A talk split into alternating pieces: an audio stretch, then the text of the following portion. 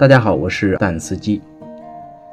今天我们将要开启的这个主题呢，其实是一直以来我非常感兴趣、一直想做的一个系列，是关于病菌或者说瘟疫是怎样影响，甚至在呃一定程度上如何推动了历史的发展和变革的。呃，通常我们接受的教育和灌输的这个观点，一般都是人民是历史的创造者。那么在这期间呢，杰出人物的出现，在一定程度上加速了历史的这个进程，对吧？这一点我一点都不否认。但实际上，瘟疫在这个历史发展的过程当中呢，它所起的一定的作用，造成的影响，呃，有时也会起到一定程度的这种被动的推动作用。那然而这一部分呢，我们书上很少有涉及，呃，常常被我们所忽略。那么，作为这一个系列和主题开始的第一期呢，我想先和大家一起来回顾一下，了解一下世界上曾经发生过的哪些比较重大的瘟疫。第一个是查士丁尼瘟疫。查士丁尼瘟疫是地中海世界爆发的第一次大规模的鼠疫，发生在公元541到542年。呃，因为当时呢是拜占庭皇帝查士丁尼一世在世，因此这次大瘟疫被后人称之为查士丁尼大瘟疫。啊，这场瘟疫从541年开始，在542年的春季爆发。根据普罗科比的记载，这里简单提一句啊，这个普罗科比呢，他是拜占庭的一位历史学家，他代表作有《战记》、呃《秘史》等。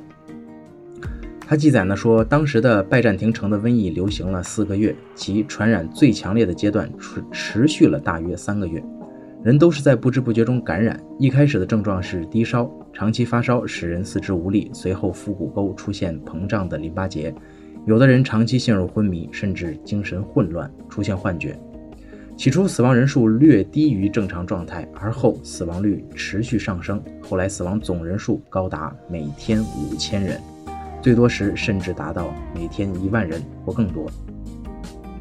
那么，伊夫所的约翰也记载称，瘟疫高峰时，在公共场所中每天死亡的穷人从五千人上升到七千人或一万人，最多时到达一万六千人。据估计呢，这场瘟疫直接导致了拜占庭帝国三分之一的人口死亡，仅在君士坦丁堡就有近百分之四十的人死于这场瘟疫。在君士坦丁堡记录运到城外埋葬的尸体的官员，在数到二十三万时便停止了统计。这是为什么呢？因为死的人实在是太多了。这位官员特别恐惧、害怕地写道：“啊，在巴勒斯坦的一些城市和村庄，所有的人都死去了，无一幸存。所有的居民都像美丽的葡萄一样被无情地榨干、碾碎。”从叙利亚到色雷斯，在收获季节里，居然没有人收获谷物。城市的街道上也看不到人影。大家可以想象一下啊，复活节编年史二八四到六二八年也记载说，如此众多的人死于所说的这种瘟疫，致使人们只能将运尸板车套在不会说话的牲畜身上，然后把尸体扔在上面。当运尸的骡子被累死时，车子也就翻倒了。到处都像这样乱七八糟。当墓地都被占满的时候，甚至连干涸的池塘也被填满了尸体。大量的人死亡，就带来了一个非常重要的问题，很棘手。那么这些尸体应该如何妥善的处理呢？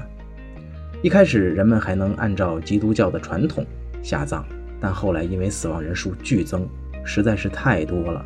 那些负责处理尸体的人无奈只能将一些塔楼的屋顶先掀掉，把人扔进去，塞满了以后再重新把房顶盖上。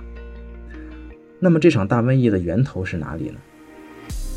普罗科比在他的著作《战记》当中呢提到说，他认为源头在埃及，先是在整个埃及蔓延爆发，然后沿着北部传播，经过巴勒斯坦和叙利亚，于五百四十二年进入了。君士坦丁堡，它有两条传播路径，向东呢，经由两河流域传入波斯，向东则蔓延至欧洲大陆。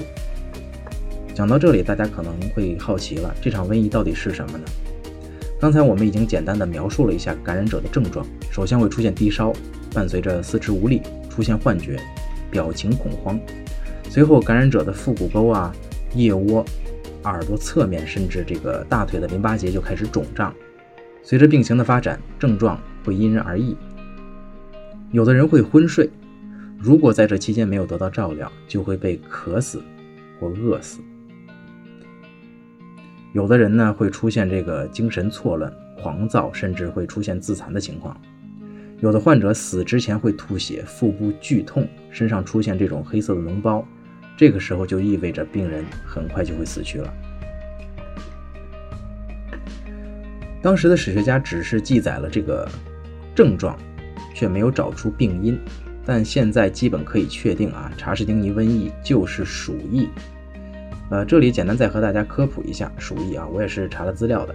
鼠疫是由鼠疫伊尔森菌引起的自然疫源性疾病，它具有起病急、病程短、传染性强、病死率高的特点。顾名思义啊，鼠疫是以老鼠作为重要的传染源，再由老鼠身上的跳蚤传给人。及鼠、遭、人这样的传播方式。鼠疫分为腺鼠疫、肺鼠疫和败血性鼠疫。查士丁尼大瘟疫主要是腺鼠疫，但同时也包括其余的两种，这就比较恐怖了。嗯，顺便提一句，呃，十四世纪席卷欧洲的黑死病也是鼠疫。这个大家如果想更多的了解的话，嗯，以后我们详细讲，这要看大家的需求啊。我们接着说。那么这场瘟疫其实带来的影响是非常巨大和深远的，它直接导致了拜占庭帝国的第一个中衰时期。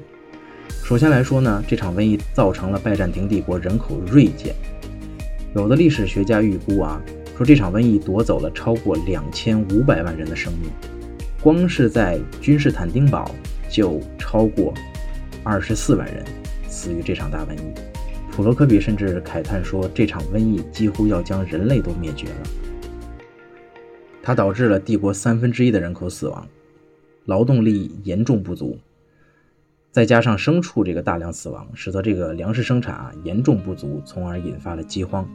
饥饿的人们为了食物发生暴乱，抢夺食物，然后引发的社会动荡，更是动摇了帝国的这个统治根基啊！尤其在查士丁尼也感染瘟疫后。”出现了什么？大家可以想象，没错，出现了觊觎皇权的各种阴谋。此外呢，拜占庭帝国的经济也受到了重挫。这个疫情使得城市的商品短缺，进而会引发什么？通货膨胀。国家税收的减少更是造成了国家财政的紧张。还有一点就是，人们对这个上帝的信仰进一步加固。生活在当时的人们啊，对这个瘟疫的认识还是非常的有限啊。大家可以想象，当遇到瘟疫的时候，人们表现的是非常的无能为力。这个时候，他们更多的是认为这是上帝的一种惩罚。如果这个人在瘟疫当中不幸的感染死去，那就是上帝的惩罚；如果没有死去而幸存下来的人，会被认为是得到了这个上帝的庇护，所以他们就会对上帝更加的信仰。这种，这也就是。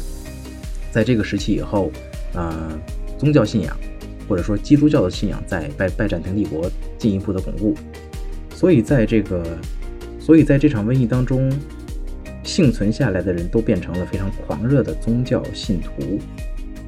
当然，最主要的原因还是由于当时的这个医学不发达所导致的啊。除此之外呢，这个查士丁尼瘟疫也影响了拜占庭帝国的。军制兵源，因为人都死了，所以就没有人去当兵了。这个也就直接的造成了这个兵源的严重匮乏。所以总的来说，嗯，这场大瘟疫对拜占庭帝国经济啊、政治啊、呃、军事啊和社会的长远发展来说，都造成了非常重大的影响。也就是从瘟疫发生之后，在查士丁尼的统治下，国力开始逐渐衰弱。